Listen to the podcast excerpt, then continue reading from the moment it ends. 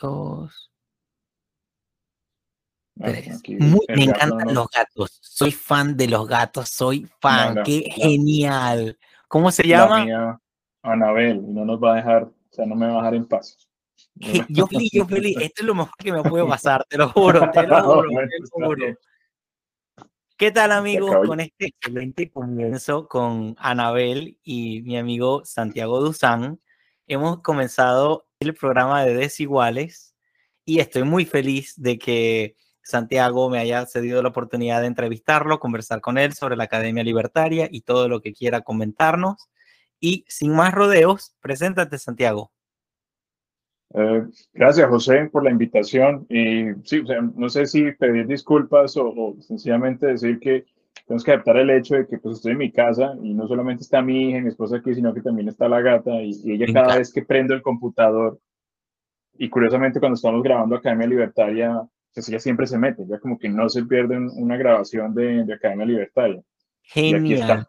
Entonces, creo que ella, como que se pilla cuando es que vamos a hablar de Academia Libertaria para estar acá. Qué bueno, me encanta. Mira, no sabes cuánto me gustan los gatos, sinceramente, total. Son súper inspiradores para mí. Vamos, a tener un buen capítulo. Bueno, me, pues, entonces, listo, me, eh, me, me, pediste que me presentara. De nuevo, mi nombre es Santiago Duzán.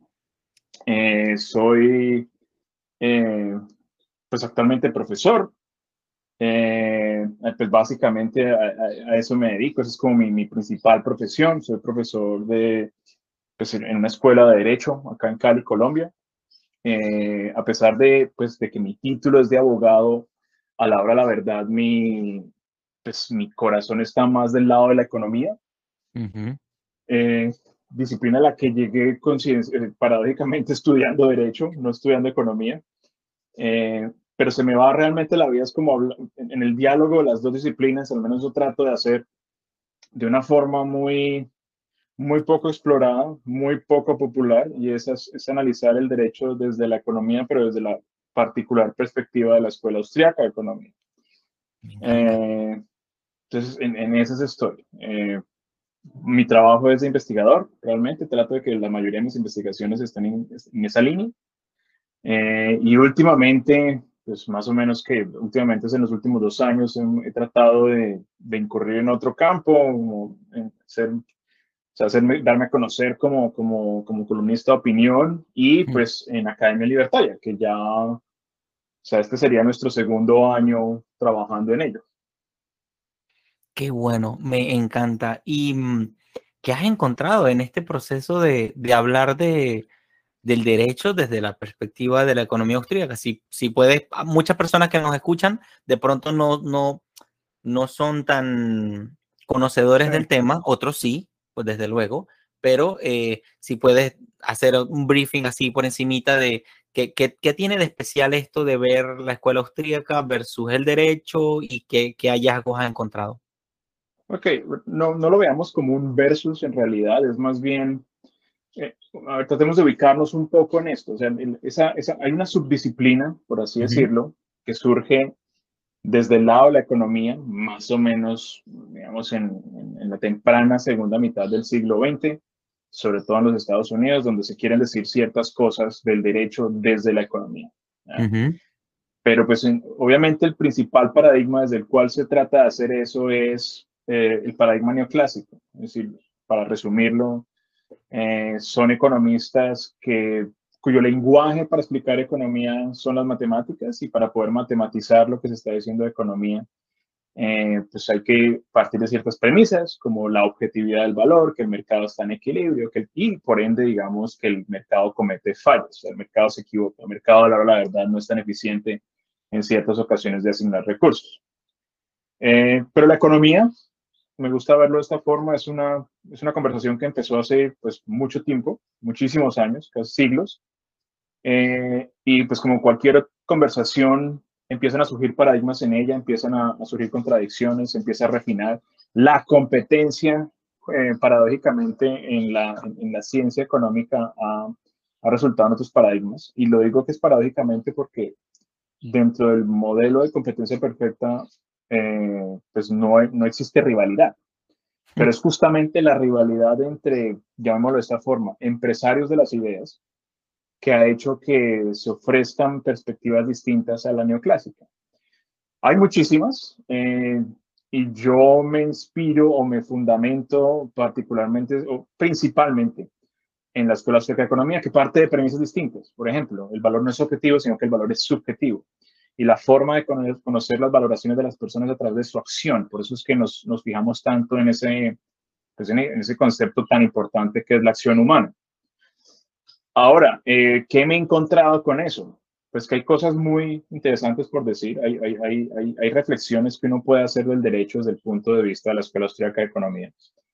Eh, y a pesar de lo interesante que me parezcan, la verdad es que pues siempre encontré, sobre todo durante los estudios doctorales particularmente, mucha resistencia, porque tanto mi profesor como los demás profesores, como todos mis compañeros eran muy, muy hábiles, demasiado, muy, muy hábiles, eh, muy sagaces eh, en presentar argumentos con un altísimo grado de sofisticación matemática. Y cuando yo llegaba pues con mis permisas diciendo realmente es que no podemos decir nada del mercado en términos matemáticos, el mercado es algo vivo, fíjense que existe el empresario y el empresario no se puede modelar.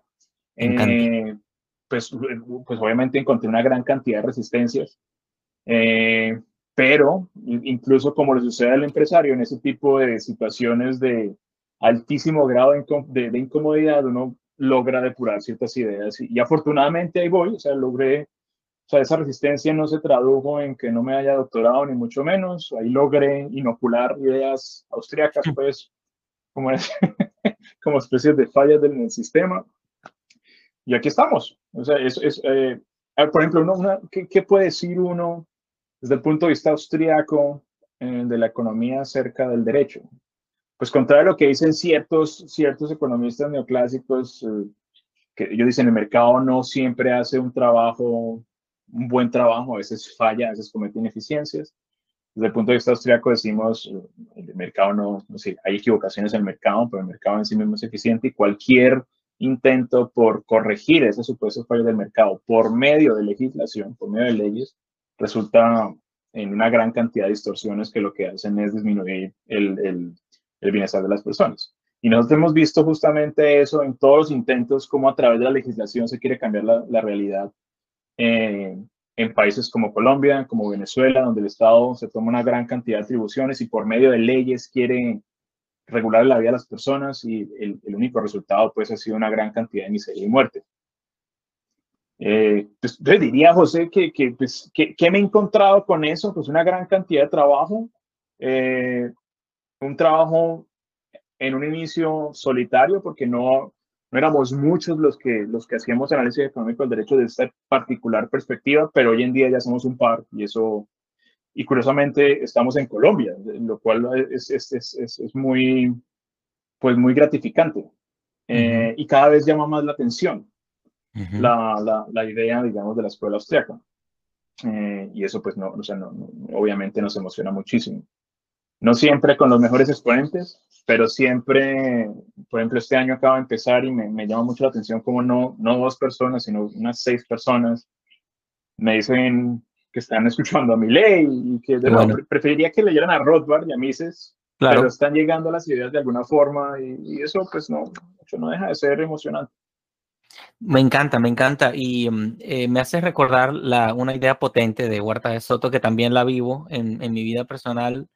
No es casualidad, desde luego. Em, cuando nosotros nos han hablado, cuando tú lees un poquito de gerencia o de cositas así de liderazgo o un poquito de, de coaching, un poquito, no, no hay que profundizar demasiado, siempre uno se encuentra con la realidad de poner en práctica cosas, de poner en práctica cosas, de poner en práctica planificación, de poner en práctica una conversación, de poner en práctica pararse temprano, de poner en práctica nutrirse bien y así sucesivamente.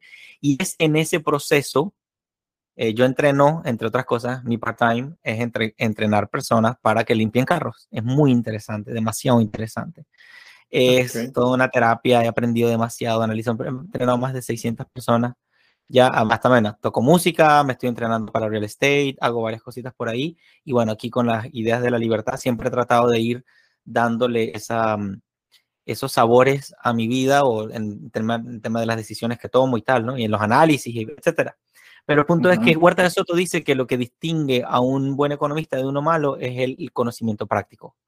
Eh, saber integrar el conocimiento práctico dentro de su análisis, dentro, que el conocimiento práctico es precisamente ese hacer, que eso se aprende es precisamente al lado del maestro, ejecutando si se quiere, y también el, eh, tanto en el tema del ciclo económico hay que incluir el tiempo, a veces la gente se salta el tema del tiempo, como si el tiempo es una cosa que no sé, ah, sí, existe el tiempo, bueno, ya veremos qué pasa. Eh, y a lo que voy es a que lo que, lo, que lo que menciona, esa situación que uno vive cuando entra en, una conversación, ya por lo que veo, estás en un ambiente bastante de personas intelectuales que conversan, que manejan ideas, que manejan hipótesis y tal. es un reto. Recuerdo que Huerta de Soto ponía detrás de los exámenes, él cuenta mucho, pone ponía detrás de los exámenes el análisis austríaco, respondía a lo que el profesor quería y detrás de la hoja de examen escribía el análisis austríaco de las cosas. Entonces, eso es como que una, una fortaleza, que uno, un músculo que uno va desarrollando en términos intelectual, que es, por supuesto, potente, importante, y en el tema práctico, ¿no? Llevar, eh, uno, uno, aprende a bailar bailando, uno aprende a conversar conversando y uno aprende a, uno aprende a, a exponer las ideas exponiéndolas. Eh, ¿Puedes hablar un poquito de, la Academia Libertaria? Ya Luis nos habló un poco al respecto en la primera entrevista que tuvimos con él, pero quiero tu, bueno, tu, tu parecer, insights en esto. Bueno, vamos a ver cómo, cómo coinciden las versiones, pero sí, sí va a ser interesante verlo desde mi perspectiva por la siguiente razón. Eh, Luis, eh, Luis Eduardo, eh, o sea, mi coproductor con el canal Academia Voluntaria, pues no solamente es o sea, mi gran amigo, mi hermano lo considero, sino que pues es también mi mentor intelectual. Eh, es, curioso, Luis Eduardo yo, o sea, su mamá era muy amiga de la mía, mi mamá murió, y yo me crié fue con su hermano menor, y yo veía a Luis Eduardo pues como el, el, hermano grande, al que no había que molestar, en fin. Pero una vez me acuerdo, yo sé que ya saliendo del colegio tenía más o menos claro qué quería hacer, eh, sabía que iba a estudiar o Derecho Ciencia Política y curiosamente un matrimonio y entonces su familia se encontró con la mía y nos vimos, él estaba terminando Derecho y, lo conocí pues y me pareció, pues, o sea, no, no, no exagero, o sea, en ese momento y a partir de ese momento Luis Eduardo ha sido pues como una luz en la oscuridad. Eh, eh, y pues me abrió los ojos, hablamos toda la noche, desde ese día creo que somos muy amigos. Y ahí fue, si bien yo tenía una idea y de, lo, de, lo, de la superioridad pues de la economía de mercado y, de, y el capitalismo, él me, me y lo hacía de unos autores pues más bien como tradicionales, él me encaminó a leer, o sea, lo primero que me dijo es que hay que leer a Mises, y eso me pareció rarísimo, pues, porque nunca lo había escuchado, pero pues eso fue lo que empecé a hacer. Y la vida dio muchas vueltas y Luis ahora terminó siendo profesor mío. Eh, bueno, qué cómico. Y leíamos entonces, o sea, me acuerdo, el primer libro que leímos fue La acción humana de los Mises, leímos a Rothbard, leímos a Hoppe.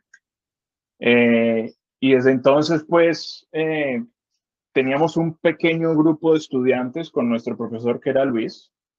Eh, la diferencia de edades no era, muy, no era mucha, entonces, pues, fue nuestro profesor, pero también éramos como amigos todos.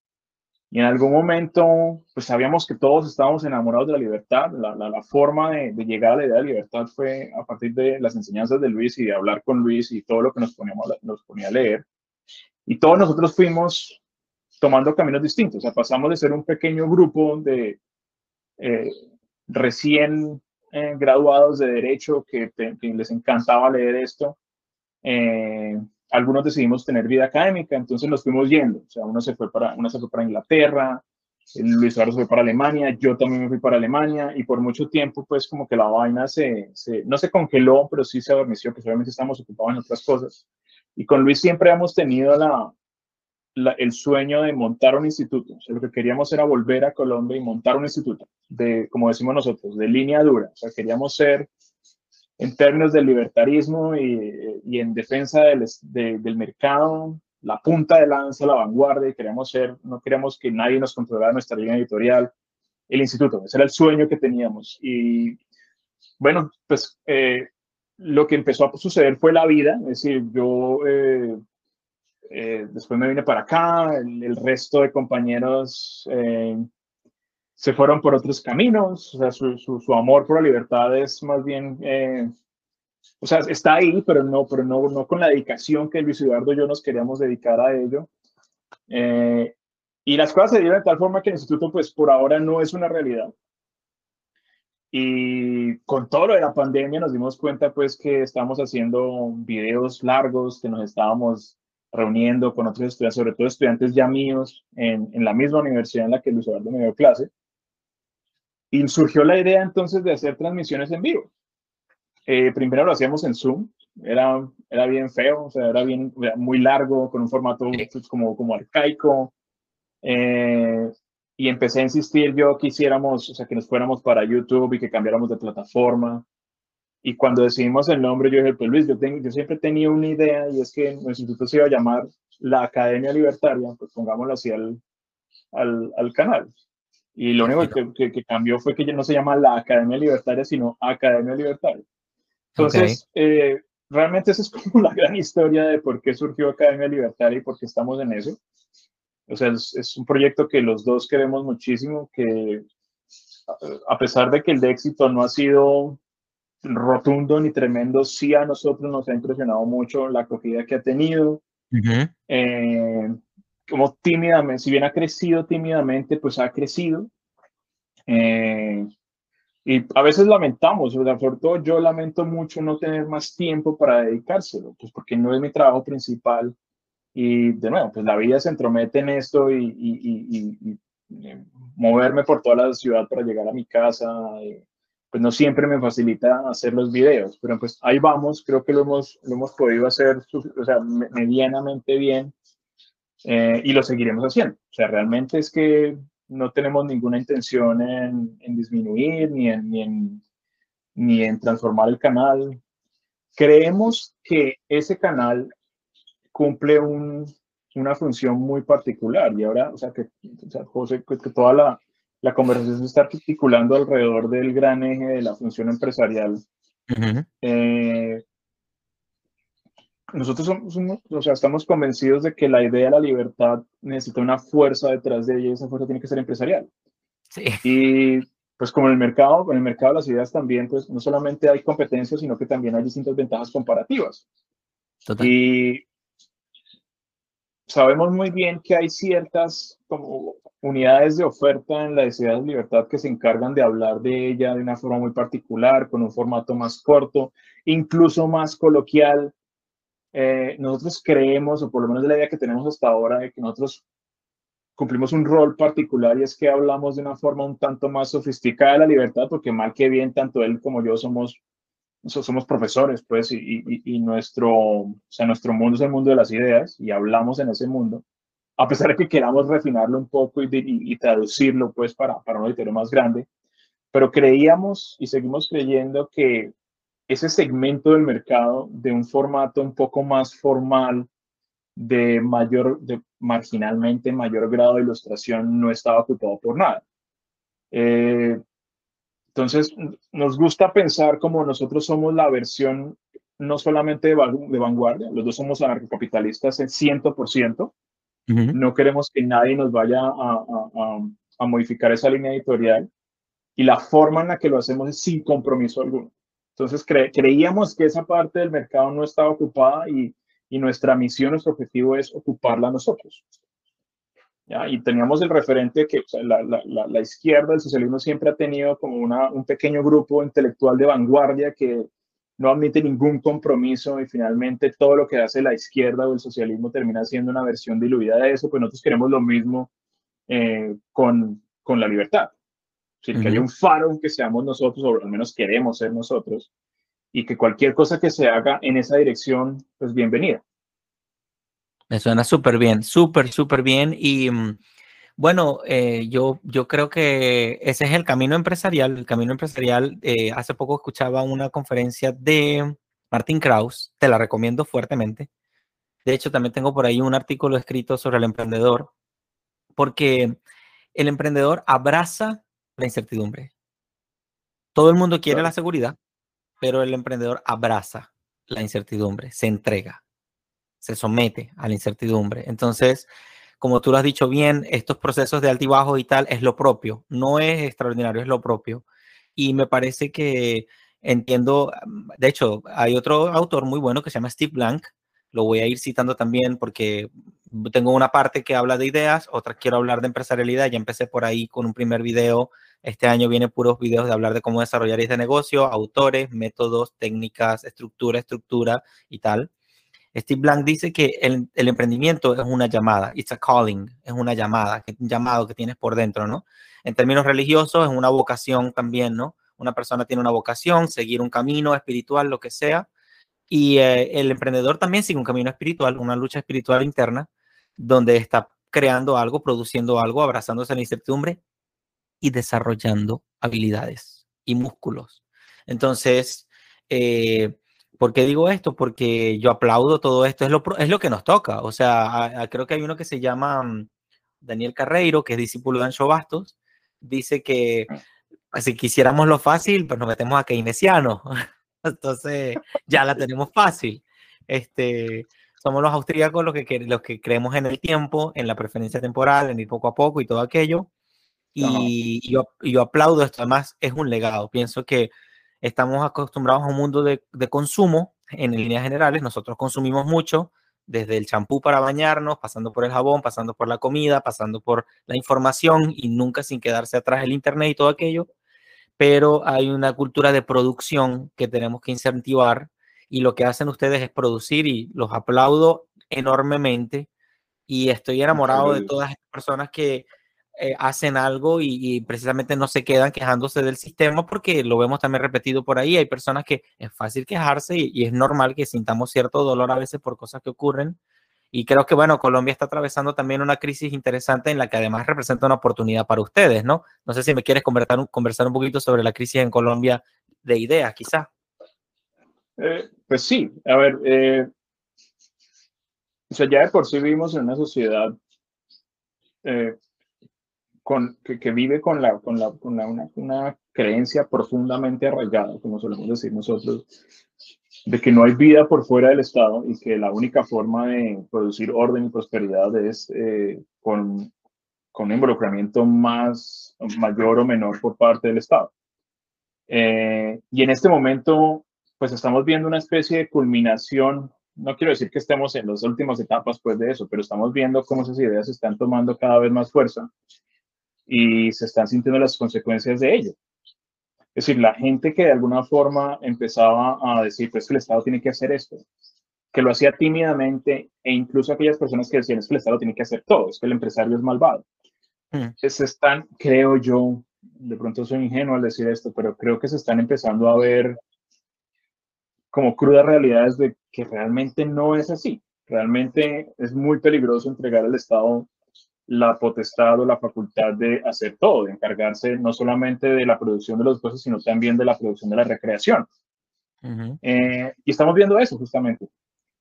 Eh, y las personas que están viendo esa crisis que se avecina, porque definitivamente creo que vamos a hacer una crisis, es que no estamos viendo los inicios de esa crisis, están experimentando una demanda por una idea fresca que primero brinde una explicación de lo que está pasando y segundo, brinde también una luz de cómo sería el futuro. Por eso es que vemos tantas personas diciendo, es que me lo dices, es que, es que yo creo que al menos una persona al día me dice, estoy escuchando a mi ley, estoy escuchando a mi ley. Eh, pues esas personas son, o sea, me imagino que son personas que prenden el computador buscando algún tipo de explicación que les, que, les ayude a entender lo que está pasando y se topan con ideas que están eh, arraigadas de una u otra forma con la libertad. Muy bien. Eh, esa crisis que estamos viviendo, nosotros justamente en la Academia de Libertad la estamos viendo como este es el momento en el que la libertad tiene que presentarse como no un paradigma, el único paradigma defendible. Mm. y si bien tímidamente, yo sí veo en este momento una demanda de, esa, de, esa, de algún medio que satisfaga esa necesidad, si lo vamos a poner en términos de producción. Y no en vano, al menos en Colombia, eh, pues es que hay varios oferentes de esas ideas. Estamos nosotros, pero también hay otros think tanks, hay hay, hay, como más profesores que se encargan de, de, de impulsar esas ideas en clases, en, en, en, columnas de opinión, y eso es básicamente una respuesta por parte de nosotros los oferentes a esa demanda de esas ideas. Eh, en ese sentido, pues es una gran oportunidad. Ahora es difícil pensarlo como una gran oportunidad, porque es que nosotros estamos viviendo eso en nosotros estamos viendo en Colombia cómo día a día muere la libertad. Hmm. Y estamos a punto de ver los efectos nefastos de ello. Y la gente estupefacta, o sea, está estupefacta viendo qué es lo que está pasando, pero no logra comprender qué es lo que está pasando. O sea, la gente no se alcanza a imaginar la catástrofe que es el gobierno de Gustavo Petro. La gente no se alcanza a imaginar cómo si estas ideas se llevan a sus últimas consecuencias, el futuro no es nada distinto a ser muy, muy negro.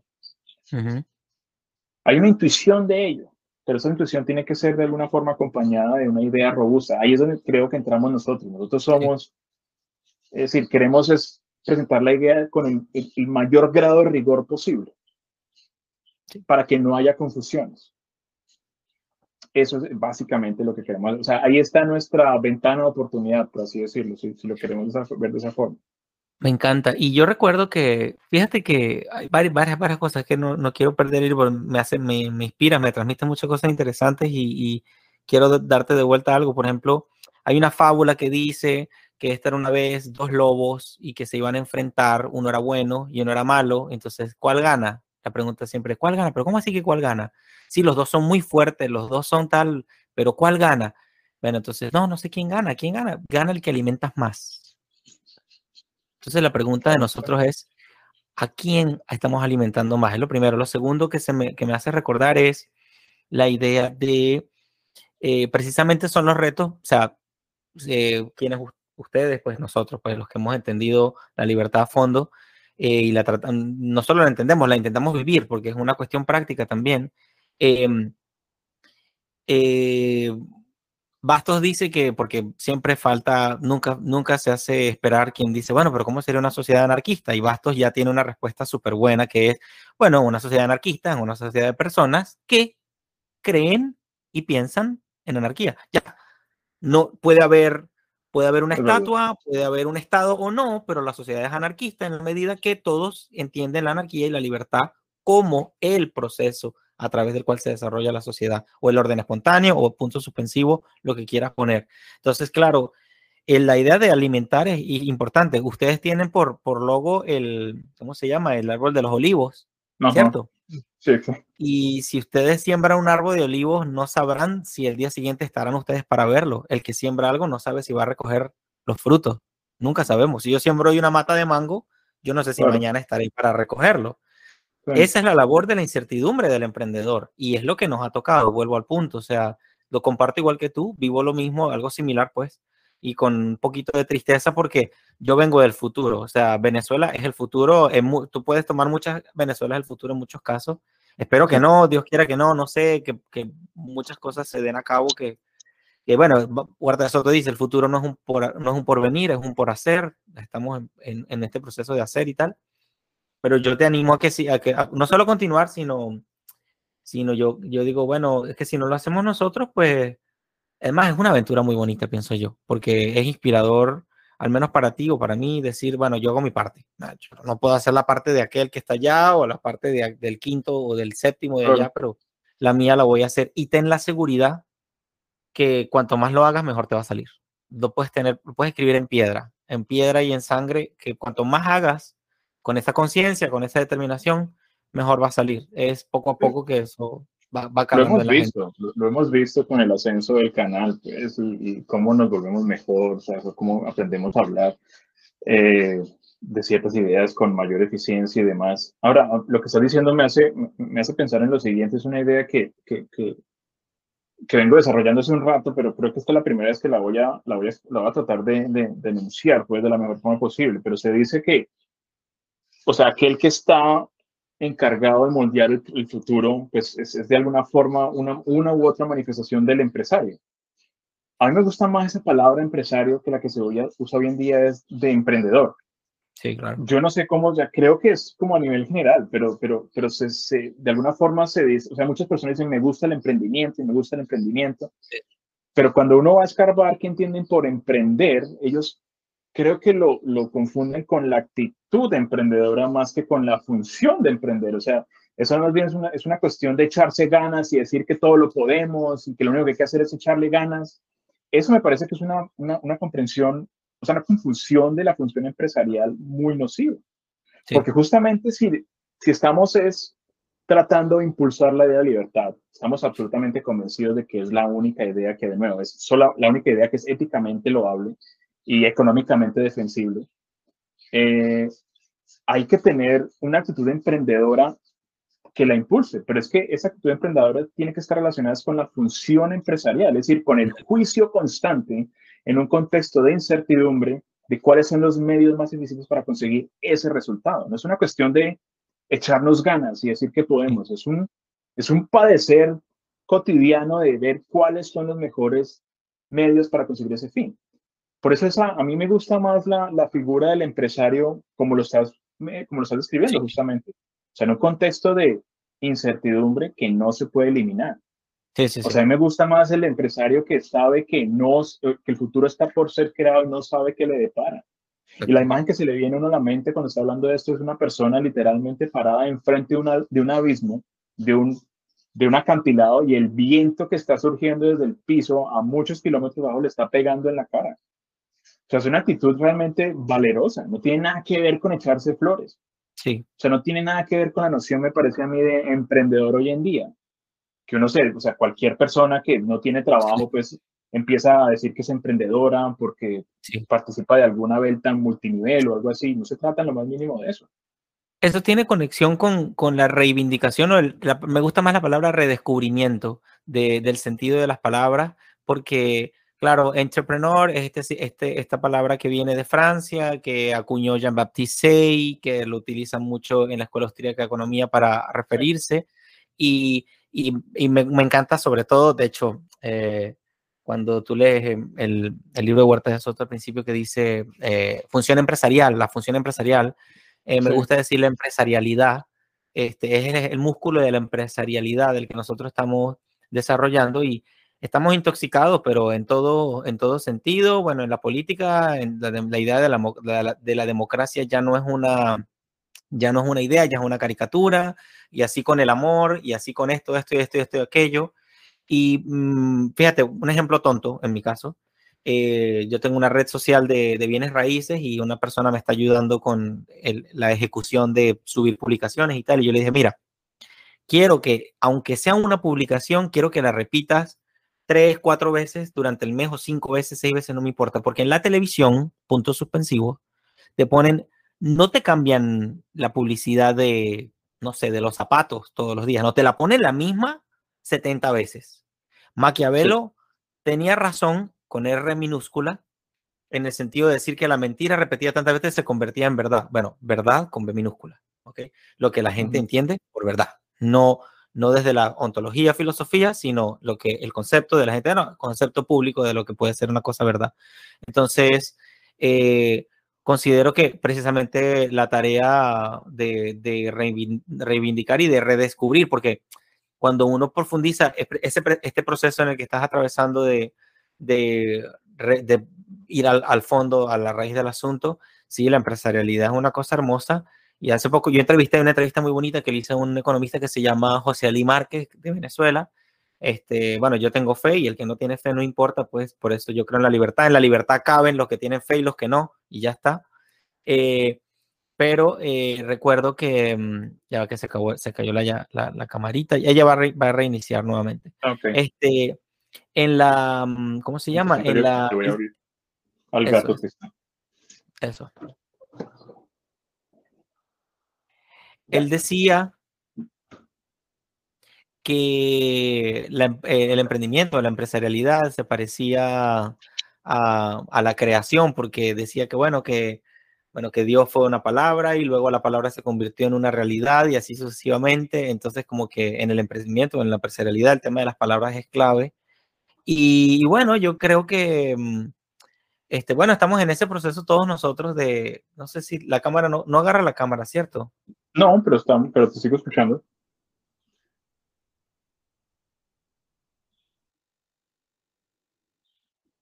Tú sí me ves a mí.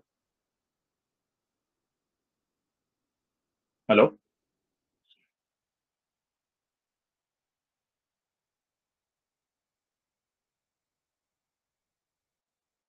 José, ¿Me escuchas? ahora ¿Aló? sí. ¿Y ahora me ves? Eh, Ya va, ya va, debería abrir. Ahora sí. sí, ya. Perdóname, es que moví mal un cable aquí y se desconectó Tranquilo, tranquilo. Bueno, entonces, no, me encanta, me encanta que eh, entremos en sintonía y es, y es bonito. Cierro la idea del, porque fina- mira lo bonito que se ha ido dando la, la entrevista, que hemos ido cubriendo todas las, las preguntas de manera espontánea. Sí. Em, el, el emprendedor o el empresario, el, el- ejercicio de la función empresarial en cada uno de nosotros, eh, me gusta la palabra curiosidad, la usaba mucho Antonio Escotado en sus últimas declaraciones, siempre hablaba de que la curiosidad, que había que tener curiosidad por, para ver qué viene más adelante. Entonces, creo que el, el emprendedor, cuando no, se, cuando no le satisface de pronto el resultado, le debe inspirar la curiosidad de qué viene más adelante, la pregunta, ¿a qué vamos a llegar si sigo en esto? El final triste no lo sabemos porque lo hemos visto no en esta época, en épocas anteriores hemos visto el mismo final triste, la historia se repite, la historia se repite. El emprendedor o el empresario dice, yo estoy moldeando las cosas de esta manera para ver qué va a pasar. Por supuesto, y quiero hacer la salvedad, el empresario juega con su dinero, no con el de otro, con su fama, no con la de otro, con su presupuesto y con su credibilidad, no con la de otro. Y eso es lo que en muchas, eh, en buena parte nos distingue de los que no, no, de los que juegan con lo ajeno. Nosotros no, jugamos con lo Sí. propio. Es una muy Eh, buena cualidad del empresario que estás mencionando y eso la resalto yo mucho pues, en cualquier charla que estoy dando, pues, siempre que trato el tema, bien sea en clase o por fuera de ella. Esa función empresarial y sobre todo la función empresarial detrás del impulso de la idea de la libertad es esencialmente valiente. Es decir, eh, eh, eh, o sea, valiente en términos de saber que el futuro no está creado y que está en sus manos crearlo. Pero aquí hay algo importante que me parece que es, es- es- vale la pena mucho resaltar acerca de la función empresarial, y es que eso le, es decir, sí que lo he visto en varios libertarios y sorpresivamente en libertarios más jóvenes que yo. Es una especie de pesimismo grandísimo, o sea, un, un pesimismo profundo que uno lo espera de personas mayores, pero no de gente tan joven. Yo no es que esté viejo, yo acabo de cumplir 41 años, pero sí veo ese pesimismo como en personas de 20 años. Y hay que recordarle a esas personas que la función empresarial no solamente es valiente, o sea, aquel que encarna la función empresarial no solamente es valiente a la hora de aventarse a ver el futuro antes que cualquier persona y crearlo, Ujú. Sino que el mayor valor está en no perder la esperanza. O sea, el, el empresario es finalmente, es, es intrínsecamente un optimismo, un optimista. O sea, el empresario ve el futuro brillante antes que cualquier persona. Pero el futuro no se puede crear brillante si ya desde entrada se ha descontado como, como cualquier cosa distinta a brillante. Ya si desde entrada ya se, ha- ya se concibe el futuro a ser creado como oscuro. Aprovecho la oportunidad a todos los que nos vayan a escuchar. La esperanza no se puede perder. Es muy fácil perder la esperanza. Es un acto realmente de valor mantener la esperanza. Pero recordemos que o sea, es una de las cualidades del empresario. O sea, no pierde la esperanza y siempre ve algún tipo de brillo en el futuro. 100% de acuerdo y, y, y sí, mi invitación también va para, para todos a que, y claro, mucha gente cree que el emprendedor hace cosas o el empresario hace cosas necesariamente muy grandes y tal, no sé qué, y la verdad es que las cosas no son, llegan a ser, llegan a ser. Bueno, son hoy una cosa, pero llegan a ser, vamos, va- van, a, van a llegará a hacer tal cosa, no, no, a veces cuando alguien se salta un poco la idea del tiempo, le digo, bueno, a ninguno de los que estamos acá nos parieron en un día, entonces yo creo que el tema del tiempo es algo que debemos considerar para las ideas, para madurar un poco cuando algo de pronto no, no, no se da como esperábamos. También hay un proceso de aprendizaje, porque la pregunta es, bueno, ¿y por qué no se dio? No, no, no quedarme con eso de que, bueno, no se dio por esto y por aquello. Ah, bueno, vamos a ver, le voy a dar la vuelta y tal, ¿no? Ahí entra también el tema de la innovación y, y de, bueno, refrescar, rediseñar y así sucesivamente. Y me, Claro. me quisiera contar, querido eh, Santiago, ¿me puedes contar un poquito cómo llegaste a la idea de la libertad? ¿Cómo Claro. llegaste ahí? Eh, pues de hecho es, es, es bastante, bastante común mi, mi, camino hacia la libertad. Común porque uno lo ve, digamos, en varios libertarios. O sea, eh, no solamente libertarios, sino como grandes campeones de la libertad, como Ludwig von Mises, como Hayek. O sea, uno empezó, yo empecé pues eh, mm, queriendo cambiar el mundo desde que estaba en el colegio, pues desde la ONU y de alguna forma soñando con ser senador, o sea, quería vivir una vida como de servicio público, pues eh, a través del Estado, pues obviamente estaba tremendamente confundido y no había llegado a leer las cosas que después leí. Tenía una intuición, sobre todo en los últimos años del colegio, cuando empecé, o sea, el primer libro que empecé a leer fue Libertad de elegir, de Milton Friedman, y tenía una intuición muy tímida de que había cierta superioridad en la economía de mercado y que la libertad era mejor protegerla que, que mancillarla. Eh, pues era una idea que estaba obviamente en un estado de refinación paupérrimo, o sea, prácticamente un carbón, por así decirlo. Eh, y había algo a la par que me fastidiaba mucho, me acuerdo. En Colombia existe el servicio militar obligatorio. Oh.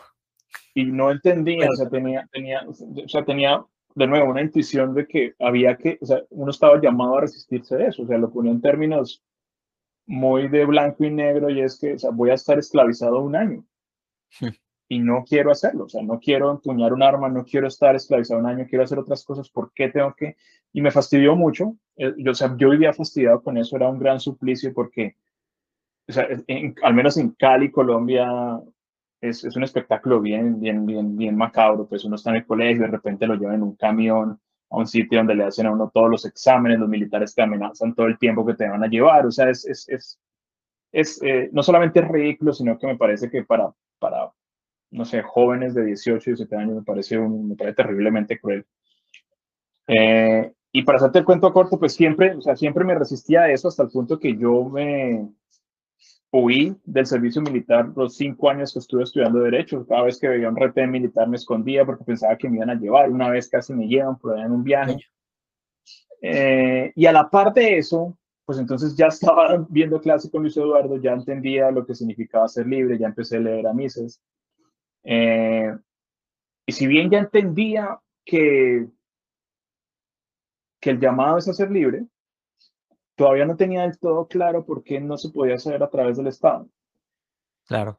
Y hubo un momento, se me acuerdo como si fuera ayer, eh, hubo una noción a la que fui expuesto eh, leyendo a Ludwig von Mises, hmm. con ayuda de Luis Eduardo, y es el teorema de, o, mejor dicho, la noción de la imposibilidad del cálculo económico sin propiedad privada, o sea, o la, o la, imposibilidad de calcular económicamente hablando y por ende la imposibilidad de asignar eficientemente recursos sin, sin precios de mercado. Cuando entendí eso, yo o sea, me acuerdo incluso el salón en el que estaba en la, en la universidad, me acuerdo el día, o sea, es, es como no sé, fue una descripción, puedo escribir el polvo que estaba cayendo ese día, entender eso me abrió sinceramente a mí, la, creo que me abrió la mente y entendí, el Estado es indefendible. Y de pronto no lo enuncié así, pero creo que desde ese momento prometí que, que, no podía hacer otra cosa sino eso. Eso fue realmente, o sea, si, si yo fuera a ponerle nombre, lugar, tiempo, a, haber, haberme convencido de que tenía que trabajar por la libertad fue ese día donde entendí la imposibilidad del cálculo económico sin precios, o sea, sin propiedad privada, básicamente por un contexto ajeno a la libertad. Y de ahí todo lo demás fue, pues, básicamente sumarle a ese argumento, de una u otra forma. Qué bueno, qué bueno y tremendo, porque hay, claro, hay gente que se va más por las partes emocionales llegando al tema de la libertad y que no es malo tampoco, sino que, pero luego cuando siempre que uno entiende o se, se roza o se topa con esa idea de que el cálculo es fundamental, no el cálculo de matemática, no el cálculo, que es, el, cálculo es, precisamente, es la, eh, es la comprensión realista de, de eso, de... Em, cómo yo puedo lograr a través de esta técnica, si se quiere, de los precios y del cálculo y de la propiedad privada, que las cosas fluyen, que de lo contrario se vuelve un disparate, como lo hemos visto. Eh, y, podemos ver también la contraparte, que cuando han, han regulado los precios, se han metido con la propiedad. Hemos visto, por gente que dice, hay gente que dice, bueno, pero entonces si no se hacen las cosas por el Estado, entonces, ¿cómo va a ser? Tú no puedes tirar a la gente así a lo loco. Yo le digo, mira, acá. Cuando, yo, yo de pronto no te puedo decir cómo va a ser exactamente el futuro sin el Estado, porque sería yo jugar a ser el Estado otra vez, pero sí te puedo decir cómo es con el Estado aquí en China, África, Inglaterra, eh, Argentina. Puedo decir en muchos ejemplos cómo es la misma receta que da los mismos resultados. Últimamente vengo escuchando a un médico fantástico que eh, tiene una historia muy controversial porque, bueno, después de 10 años subiendo videos en YouTube, se llamaba Frank Suárez, le estoy aprendiendo demasiado, puras cosas sencillas, desde tomar aceite de coco para mejorarme el colesterol, desde tomar tantos vasitos de agua, puras cosas sencillas, pero súper efectivas. Llevo tres días haciendo cosas de estas con, con Frank Suárez, aprendiendo, devorándome los videos. Em, es, brillante. mis coaches de real estate dicen que la simplicidad es la cúspide de la genialidad la simplicidad es la cúspide de la genialidad. Es una buena noción. Exacto. Y yo digo, wow, qué hermoso y tal. Entonces, em, quiero decir que hemos visto, eh, eh, eh, Frank Suárez dice, siempre, al final de todo video dice, porque la verdad siempre triunfa. Entonces, coño, qué bello. Y también dice otra cosa, dice, este, dice que una cosa es verdadera cuando los resultados, si, la cosa que piensas da los buenos resultados, es verdadera. Si da malos resultados, no es verdadera. No funciona. Es una mala teoría, lo que sea. Pero lo bonito es lo simple que lo explica. O sea, que cualquier persona, por favor, confusiones pueden salir por todos lados, desde autores que escriben cualquier cosa en un papel, hasta productores de eh, multimedia y TikTokers e Instagramers que hacen lo que sea, y YouTubers que ponen lo que sea, pero que una persona te diga algo tan simple y eso es oxígeno para tu vida y es eh, lo que recibimos cuando llegamos al teorema de la imposibilidad del cálculo en socialismo. Tal cual, eh, sí, o sea, es una idea muy sencilla, sí. pero, pero tremendamente poderosa.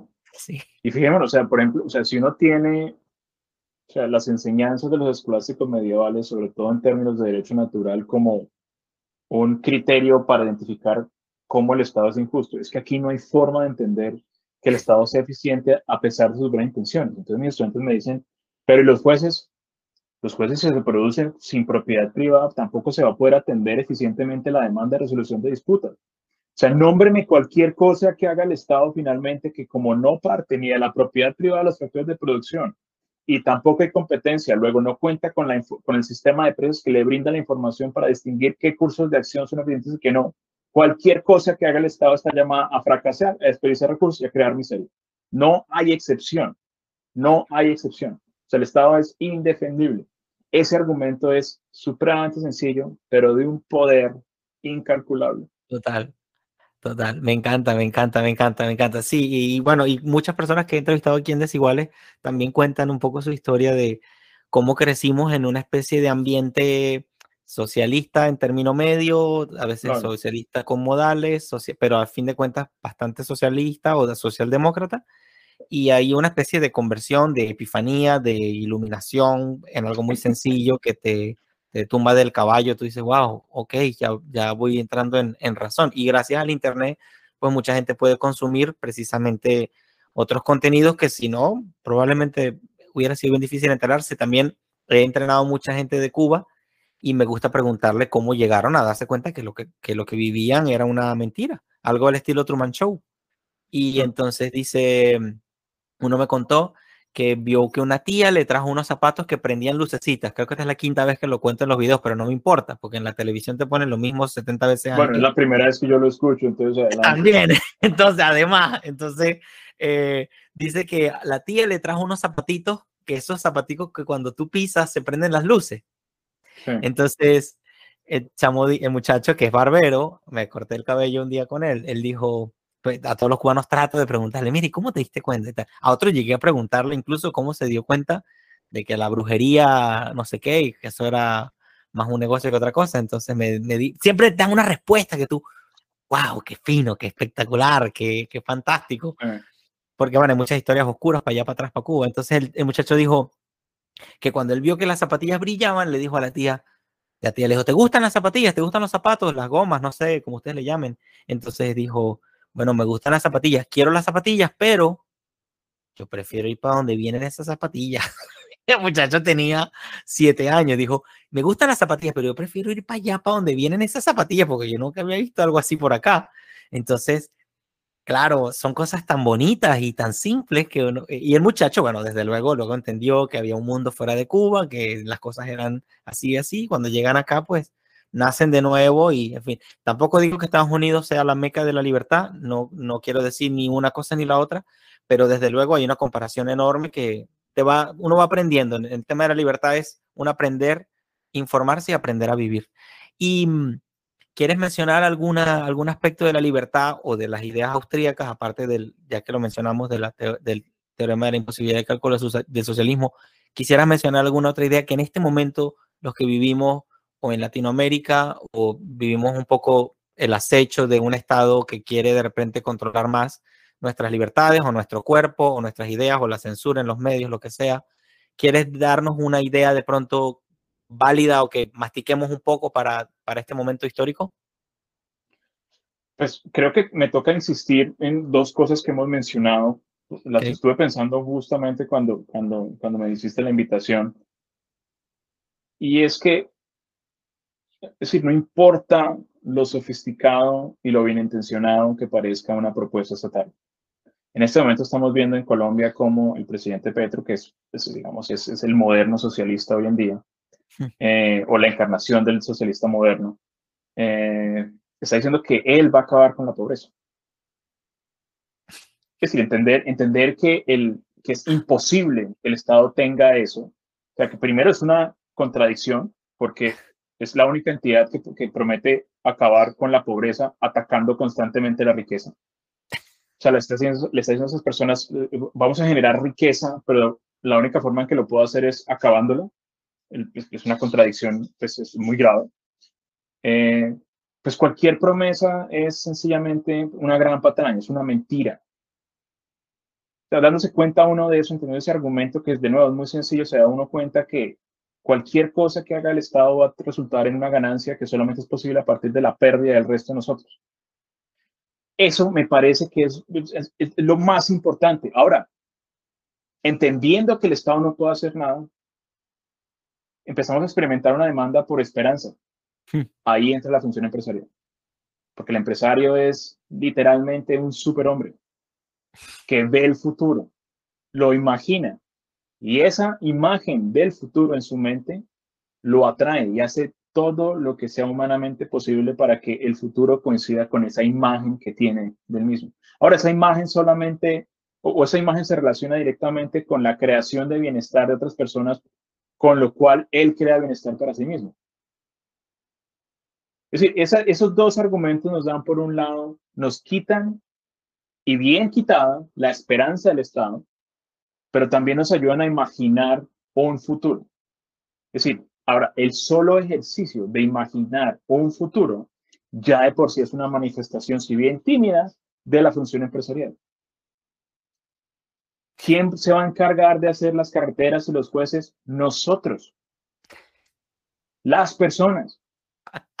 me encanta. Yo creo que es eso. O sea, lo estuve pensando bastante y no se me ocurre. O sea, de pronto estoy pecando por repetitivo, pero es que no hay argumento más poderoso que eso, me parece. Y, eh, de pronto, eh, de una manera sencilla, hay personas que entienden, y no las culpo por, por entender al empresario, lo imaginan como un tipo así vestido de, de, traje y como que no le importa a la gente, como que, mm, porque tenemos en la, en la caricatura, fantasía, Escotado decía mucho, y les quiero decir esto, Escotado decía que la diferencia entre la fantasía y la realidad es que la realidad tiene demasiados detalles. Entonces uno va del prejuicio al juicio, que cuando uno más estudia y más se, involucra con las cosas, uno entiende un poco más. El que, el que te habla de socialismo, caricatura, todos somos felices, y empieza a estudiarlo en la realidad, empieza a ver unos detalles y dice, ya va, ya va, esto no, es aquello es fantasía y esto es la realidad, ¿no? Entonces, claro, esas premisas de pronto me adelanté un poco, pero em, ¿qué le podemos decir Concha, le se volvió a caer la cámara, perdóname, no sé por qué. Es que tengo un cable.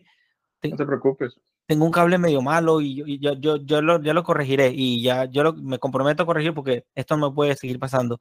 Eh, de pronto este video es tan bueno que el universo está conspirando en contra de, de, la... Entonces, em, ¿qué le podemos decir a la persona que entiende al, al, al empresario como un tipo así malo, sin corazón, sin piedad, que solamente piensa en el dinero, que quiere hundir a la gente pobre y que, y que compite deslealmente y tal, y que de pronto es amigo de los, de los gobernadores y de los presidentes. ¿Qué le podemos decir? ¿Todos los empresarios son así? ¿Eso es un empresario o no lo es? ¿O qué, qué, qué, hay, qué le podemos decir? No, definitivamente hay empresarios que son amigos del poder, o sea, hay empresarios que eh, temen mucho la noción de que compitan con ellos.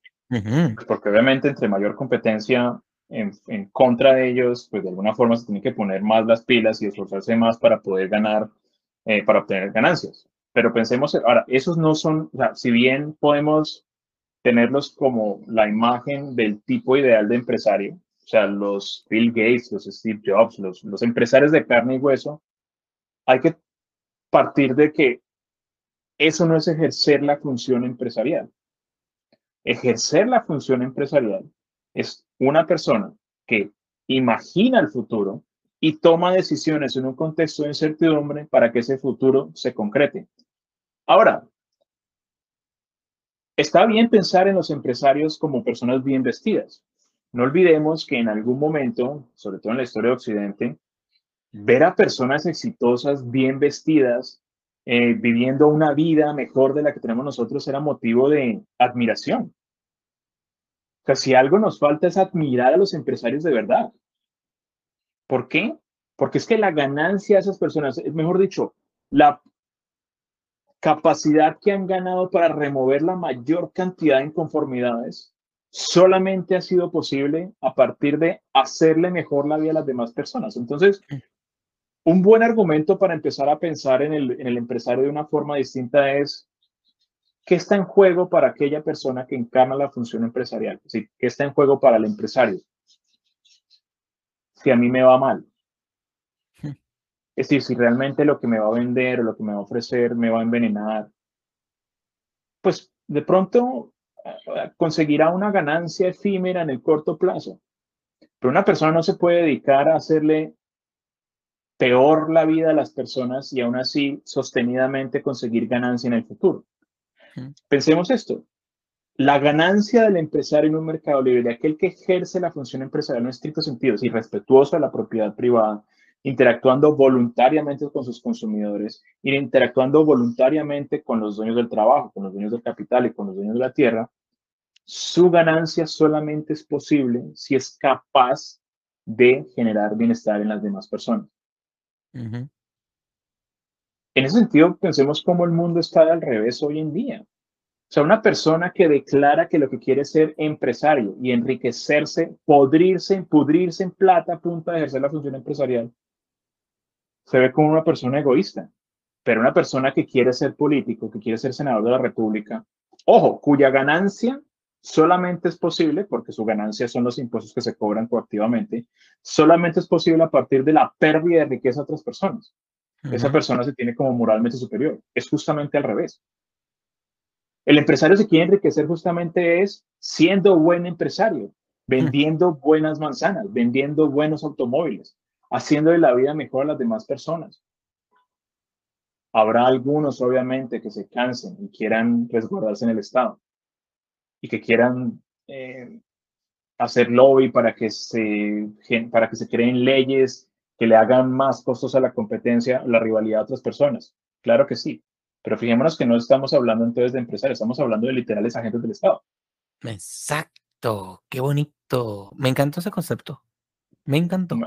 Me encantó.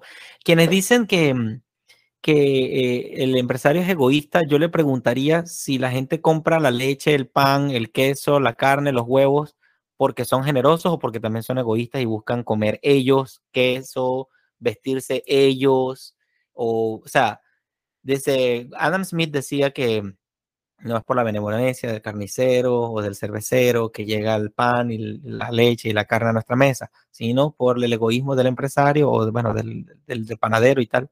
También me gusta, a mí, a mí, a mí, a mí personalmente me gusta completar la idea con tampoco es por la benevolencia del consumidor, tampoco es que el consumidor es muy bueno y dice, ay, voy a ayudar a aquel señor que, él quiere algo también, lo puedo hacer, ¿no? Voy a ayudar a mi primo que está vendiendo dulce. Ah, primito, te compro una vez, pero no te ayudé por, te ayudé, pero no es que no va a ser siempre así. O sea, para yo salir a la calle a comprarme unos zapatos, que me tienen que gustar a mí y así sucesivamente. Entonces, eso es lo que yo llamo como donde, donde se dignifica ese egoísmo, donde estamos jugando en las mismas reglas del juego, las respetamos y make sense, o sea, tiene sentido.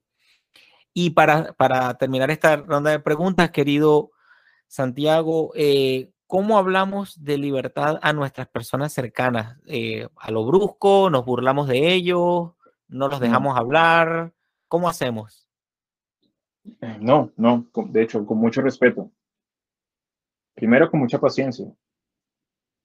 porque son personas que, pues, primero, de buena fe están convencidas de que están en lo cierto. Y gran parte de lo que están diciendo parte de una creencia profundamente arraigada que se ha nutrido de haber escuchado la misma idea toda la vida. O sea, gran parte del alimento es con paciencia, pero también con muchísimo respeto.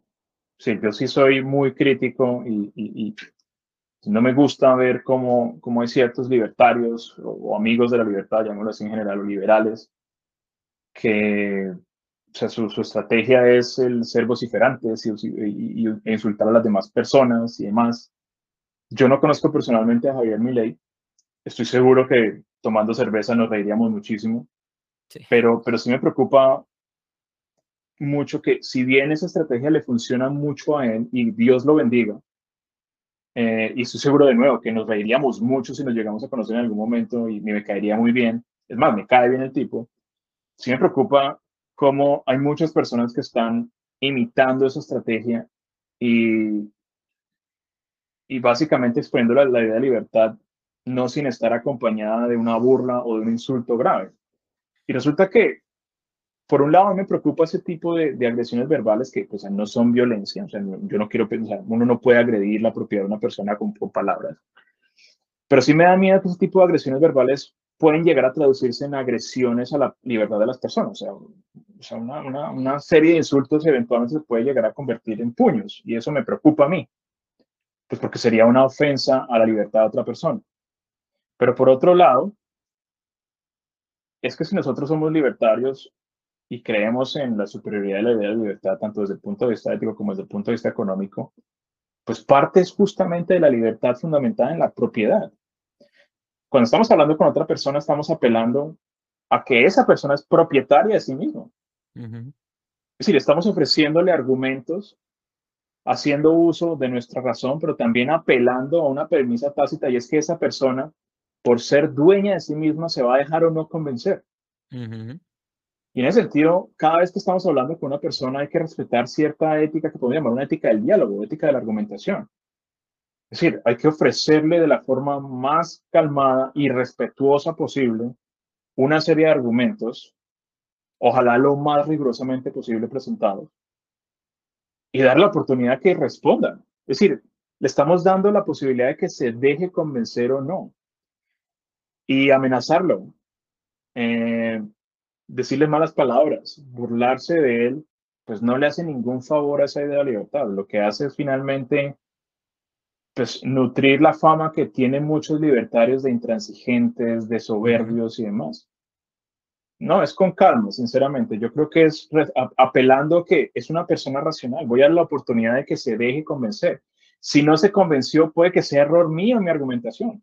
Entonces creo que lo único que puedo hacer es mejorar mi argumento o intentar otra vez. Me encanta. Eso, eso sí, finalmente, o sea, digamos, tengámoslo como un llamado, un gran consejo El hecho de que una persona esté convencida de la superioridad del Estado y cómo realmente una sociedad no puede funcionar libremente no es motivo para descartarle ni, ni dejar de brindarle nuestra amistad. O sea, o sea, las relaciones humanas trascienden ese tipo de cosas. Eh, yo tengo amigos, creo que son socialistas recalcitrantes, que son amigos míos Y, seguramente los quieres mucho, seguramente y los quiero mucho. y ellos me dan la oportunidad de exponer mis argumentos y yo les doy la oportunidad de exponerlo, porque es que, ojo, nosotros estamos convencidos de, de nuestro argumento, pero es un argumento, o sea, puede que la otra persona esté en lo correcto, yo creo que no. Claro. Pero así como estamos ofreciéndole razones para que se deje o no convencer, nos tenemos que exponer a la misma, al mismo riesgo a nosotros. Claro. Y ese tipo de, ese, ese diálogo literal, ese, ese, esa oferta eh, em, bilateral de razones, pues no funciona con insultos. Yo, yo, soy, yo soy partidario, no, ojo, no siempre lo ejerzo, obviamente hay veces que me sacan la piedra.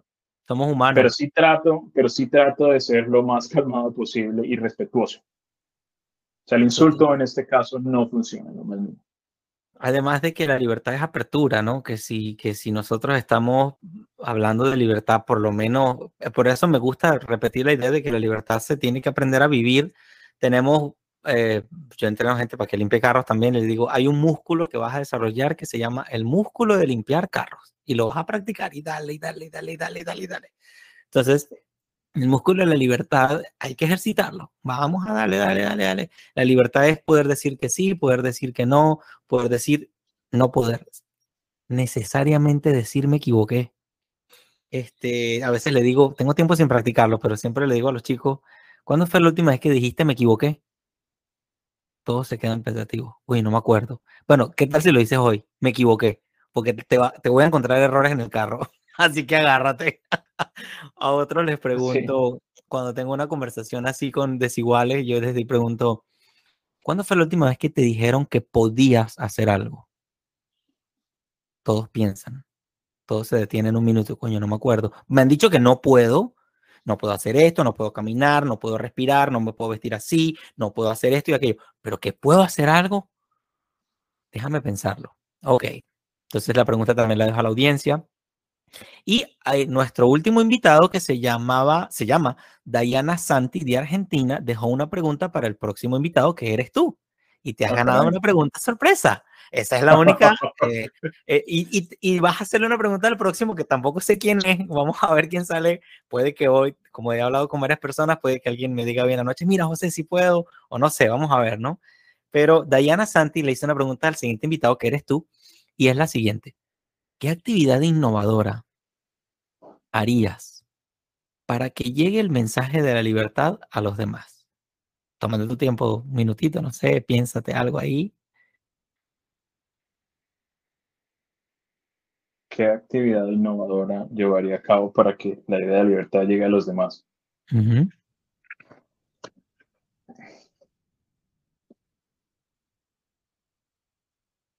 Si es innovadora, está por ser descubierto. Y la única forma en la que se me ocurre es en los dos campos de acción en los que me muevo para impulsar la idea de libertad. Eh, yo expongo, pues, digamos, una gran cadena de argumentos, de razonamientos económicos, pasando por, por la imposibilidad del cálculo económico en una, en una economía planificada. Y ahí siempre es, es, una manifestación muy concreta de la función empresarial. Constantemente tengo que estar evaluando el tono de las cosas que dije, cómo lo dije, con qué mirada lo dije. Y en ese sentido, a mí me gusta respetuosamente bofetear, obviamente en un sentido figurado, a los estudiantes. Me gusta en ocasiones como ser brutalista, por así decirlo. Ok. Y una vez escandalizado los empiezo a bajar.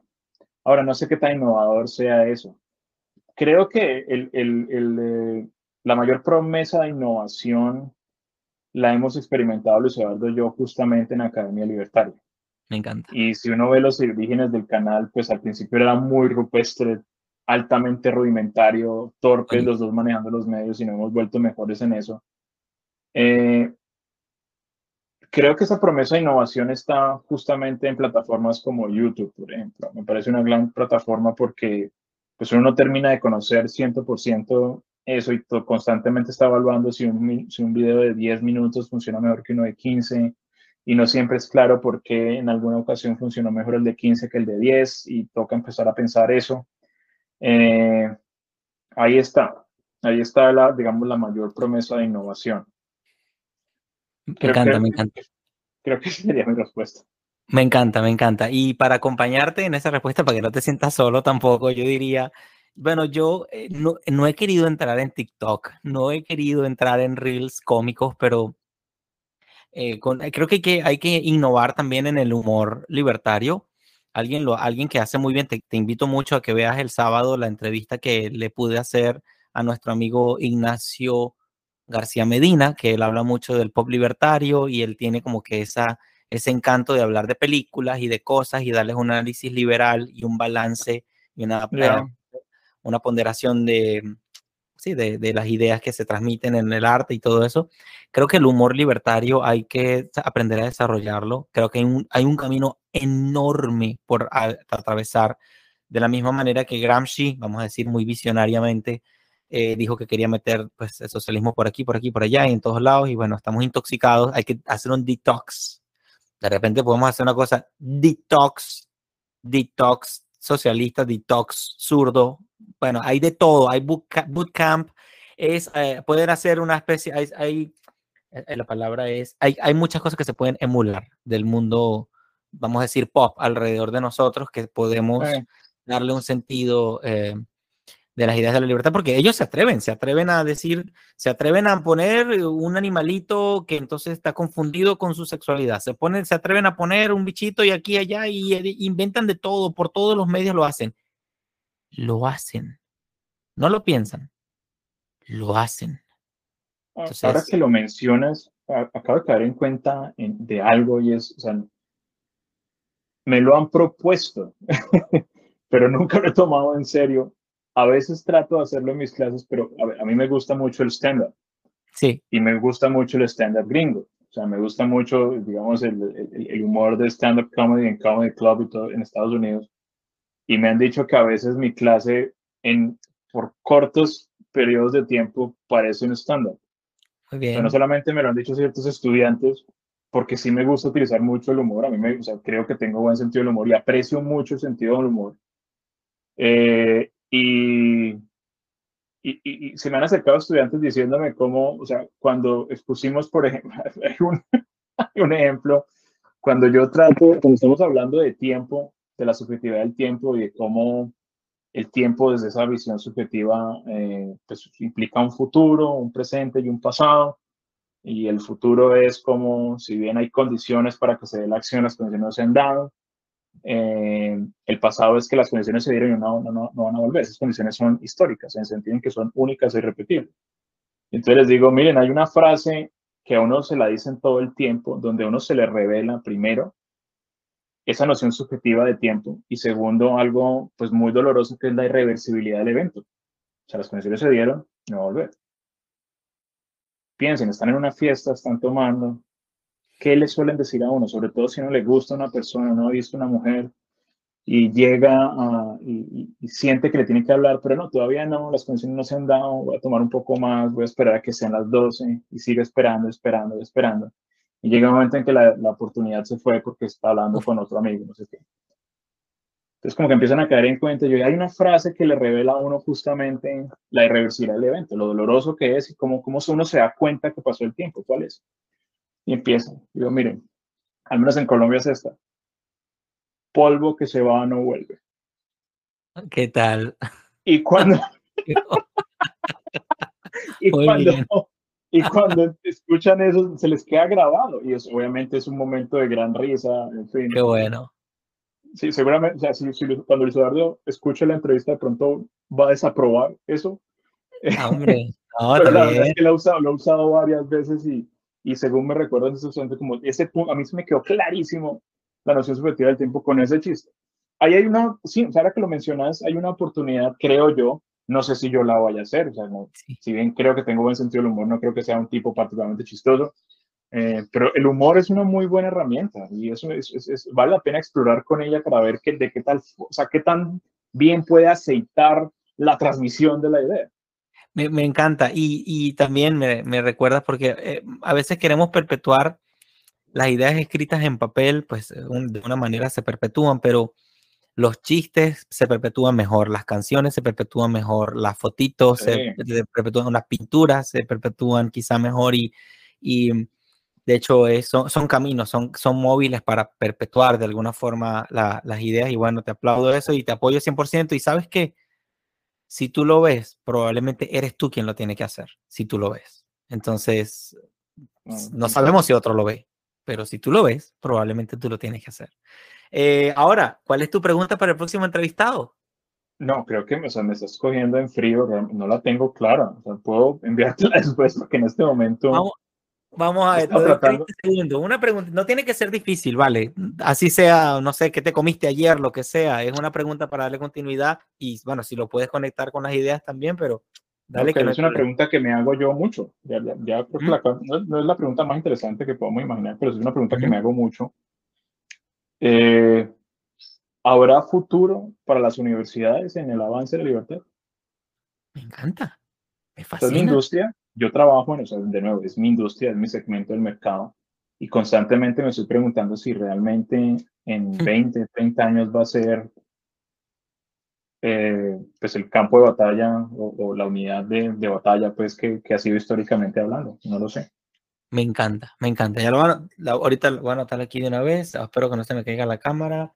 Eh, entonces sería, repítela.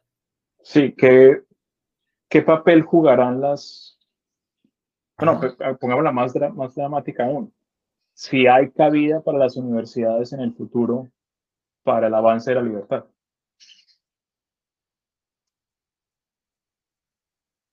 Yo me inclino a pensar que sí, pero pues obviamente pues yo como de la universidad, pues obviamente quiero que sí sea, pero no lo sé. Eso, eso le, le, corresponde justamente al empresario decidirlo. Me encanta. Muy bien. Bueno, querido Santiago, la he pasado fantástico. Yo también, José. Muchas gracias. Claro que sí, te doy las gracias a ti también. Eh, tu entrevista saldrá como en, en, dos o tres semanas, no estoy seguro aún, pero yo te voy a mantener al tanto. Eh, palabras de cierre. Eh, pues, José, muchas gracias por la entrevista. Eh, me, me, halaga mucho poder, poder dar una entrevista alrededor de Academia Libertaria. Creo que es, un, creo que es un buen, una buena seña, pues, que nos estén preguntando sobre ello. Nos dan más ganas para seguir haciendo los videos. y ténganlo por seguro, pues, que vamos a seguir echándole todas las ganas posibles al, al canal. y el optimismo no se puede perder por, por, por negro que se vea el futuro, la esperanza no se puede perder, porque si se pierde la esperanza es que pues no, no hacemos nada, o sea, nos cruzamos de brazos. O sea, si uno no ve el futuro mejor de lo que es el presente, no hacemos nada. Te voy a decir algo más. Eh, y con esto conecto con, la, con, la con, con, el cierre tuyo. Hace poco he, he, venido estudiando el tema de cómo conversar con la gente, en fin, y, y en fin, cómo, cómo tener conversaciones y tal. Eh, entonces, una chica contaba que, eh, en fin, que ella se dio cuenta, quería hacerle pasar bien un rato a abuelitos que estaban muy enfermitos y viejitos, en una cosa de estas de, abuelitos, creo que se llama geriátrico o ancianato y tal. Sí, sí, sí. Entonces dijo que hizo un experimento y quiso, quiso que los viejitos duraran más años. Entonces ella se hizo la pregunta, ¿y qué tal si practico lo siguiente? Y la muchacha empezó a contarle historias y los dejaba intrigados. No les, no les terminaba eh, el final de la historia. Y los abuelitos no, no perdían, o sea, no estaban tranquilos sin que llegara el próximo día en que se volvieran a ver. Los viejitos empezaron a durar más años. Entonces, eh, creo que también es un ejemplo inspirador para darle esperanza a la gente. Y con un buen stand-up comedy, con unos buenos chistes, vamos a tener muchas esperanzas con toda seguridad. Esto ha sido desiguales. Esto ha sido desiguales, eh, donde mostramos que en nuestra desigualdad está nuestra riqueza. Esto ha sido para ustedes, mi querido amigo Santiago Duzante. Agradezco nuevamente eh, haberme dado la oportunidad de entrevistarte. Eh, bueno, si quieres referirme a una siguiente persona para una nueva entrevista, te lo agradezco muchísimo en el corazón, que ahorita no tengo, no tengo mucho, mucho, muchas personas en fila, pero, pero te lo agradeceré cuando se te venga a la mente a alguien. Seguro. Y nuestro amigo Santiago nos enseña a ver la vida en clave de libertad. Un abrazo enorme para ti y para mi amigo Luis también. Seguiremos en contacto. Gracias, José. Muchas gracias a todos. Hasta luego. Hasta luego. Cuídate mucho.